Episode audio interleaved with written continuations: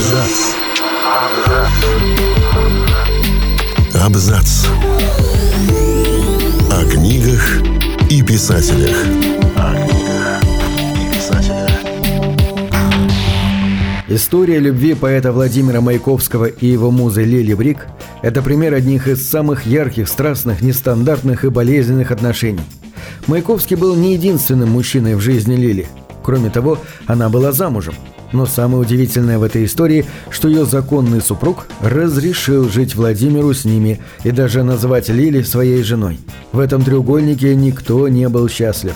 Маяковский пытался даже завести другие отношения, но все равно возвращался к Лиле, которая постоянно металась между мужчинами.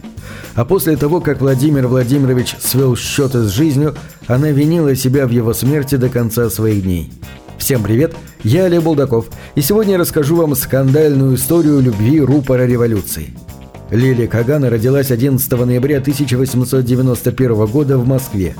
Она росла активной и разносторонней девочкой. По окончании высших женских курсов она решила учиться в институте на архитектора. Также Лилия оттачивала свое скульптурное мастерство в Германии.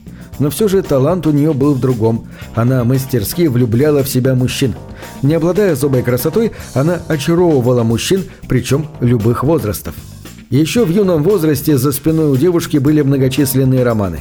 Все это не могло пройти незамеченным мимо родителей, которые переживали за свою дочь. Например, Лили очаровала своего учителя по словесности и стала его музой. Он сочинял для нее произведения, которые разрешал ученице выдавать за свои. Когда это все вскрылось, родители в наказание отправили дочь к бабушке в польскую деревню. Но и там девочка отличилась, влюбив в себя своего родного дядю. Тот даже, поддавшись порыву чувств, попросил ее руки у отца. Шокированные родители сразу же вернули дочь домой, в Москву. И хотя родители старались следить за дочерью, в возрасте 17 лет девочка забеременела от учителя музыки. Мама немедленно сказала дочери избавиться от ребенка. После этого Лили еще долго переживала и не могла прийти в себя. Но спустя время она вновь потихоньку занялась любимым делом – очаровывать мужчин. Сердцеедка не сбавила оборотов даже после свадьбы. Ее избранником стал советский писатель и литературный критик Осип Брик. Они познакомились еще когда Лили было 13 лет, а Осипу 17. Зацепил он влюбчивую особо тем, что единственный не поддался на ее чары. На нервной почве у девушки даже начали выпадать волосы. Но все же спустя годы Иосип не устоял перед Лили – в 1912 году, через 7 лет знакомства, они поженились. Но спустя два года брака страсти улеглись, и Лили вернулась к своим любовным похождениям на стороне, хотя и продолжала оставаться в некой психологической зависимости от мужа. В своих дневниках Лили писала, что брачные отношения с Осипом у нее прекратились еще в 1915 году, но это не отменяет тех теплых и трепетных чувств к нему, которые она пронесла через свою жизнь. Он стал ее неотделимой частью. Она говорила, что любила и будет всегда его любить больше, чем брата, мужа, сына, и что о такой любви она раньше ничего не знала. К слову, эти чувства не мешали ей любить других мужчин, в том числе и Маяковского. С поэтом Владимиром Маяковским Лили познакомилась в 1915 -м. К слову, тогда он начал называть ее Лилией, так как он не воспринимал иностранную форму ее имени. Знакомство произошло благодаря сестре Лили Эльзе, которая и пригласила Владимира в дом.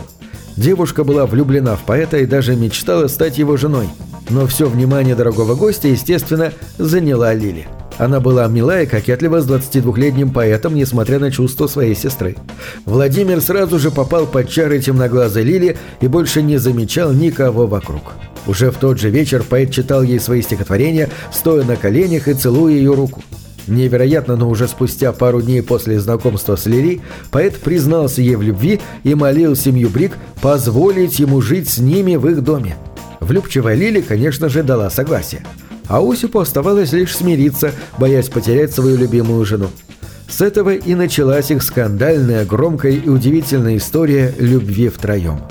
В то время это было нонсенсом, да и сейчас, пожалуй, такие истории трудно услышать. Сплетни об их любовном треугольнике разлетелись моментально. Никто не оставался в стороне, все то и дело обсуждали это трио и новые подробности их семьи, пытаясь вразумить их. Чтобы немного оправдать себя, Лили говорила, что отношения с Осипом – пройденный этап. Однако она не находила объяснения, почему они все так же живут в небольшой квартире втроем. Когда в 1919 году поэты-супруги сменили место жительства, на табличке их входной двери появилась вывеска «Брик Маяковский». Что удивительно, но Лилии не хватало для полного счастья двух мужчин. Она все так же продолжала очаровывать других мужчин и крутить с ними романы. В основном это происходило, когда Маяковский уезжал за границу. Любимым города поэта был Париж, поэтому в основном он там и останавливался. Лиле это было удобно, так как там жила ее сестра Эльза, которая приглядывала за Владимиром и рассказывала ей о романах поэта. Но Эльза всегда успокаивала сестру, так как у Маяковского не было серьезных увлечений. Поэт всегда приезжал к своей музе с подарками, а та кидалась на него с объятиями. Иногда создавалось ощущение, что Лилия принадлежала лишь Маяковскому, но потом он вновь начинал ее ревновать и скандалить. Их ссоры были полны страсти и эмоций. Билась посуда, рушилась мебель, поэт уходил из дома. Каждый раз казалось, что это конец. Но Владимир постоянно возвращался к своей Лиле. Она была для него неким магнитом. Лили об этом знала и пользовалась этим. Иногда она поступала крайне жестоко с Маяковским. Например, на закате своей жизни она призналась, что иногда запирала Владимира на кухне, а в это время исполняла свой супружеский долг с Осипом. В эти моменты поэт был вне себя от ярости и ревности. Он стучал в дверь, пытался ее выбить, кричал, плакал и рвался к ним в спальню. Такой накал страстей нравился Лиле. 1926 году, вернувшись из Америки, поэт готовился стать отцом. Матерью ребенка была его любовница, русская эмигрантка Элли Джонс. К удивлению Маяковского, его муза восприняла эту новость очень спокойно. Спустя два года он втайне отправился к Элли и дочери, а Лили сказал, что едет поправлять здоровье во Франции. Когда обман раскрылся, Лиля придумала авантюру. С помощью сестры Эльзы она свела Маяковского и русскую эмигрантку-красавицу Татьяну Яковлеву. Ее план сработал.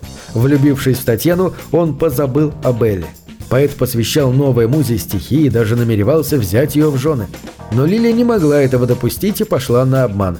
Когда Владимир вернулся в Россию, она устроила вечеринку, где зачитала вслух при всех гостях письмо от сестры из Парижа, где шла речь о том, что у Татьяны якобы скоро свадьба с богатым виконтом.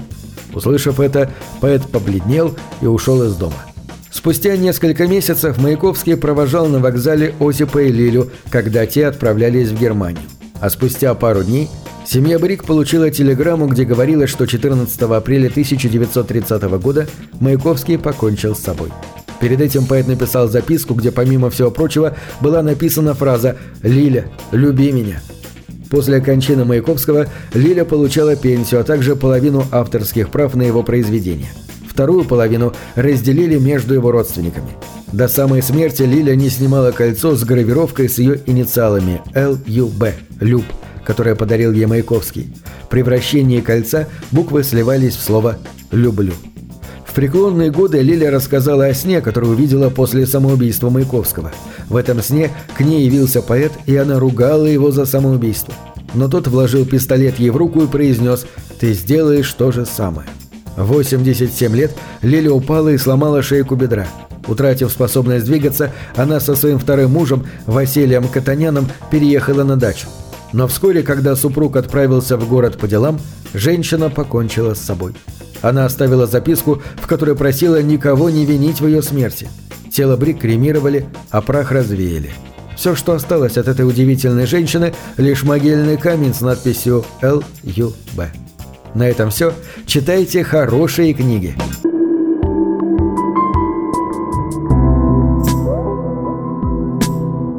Книги — это двери,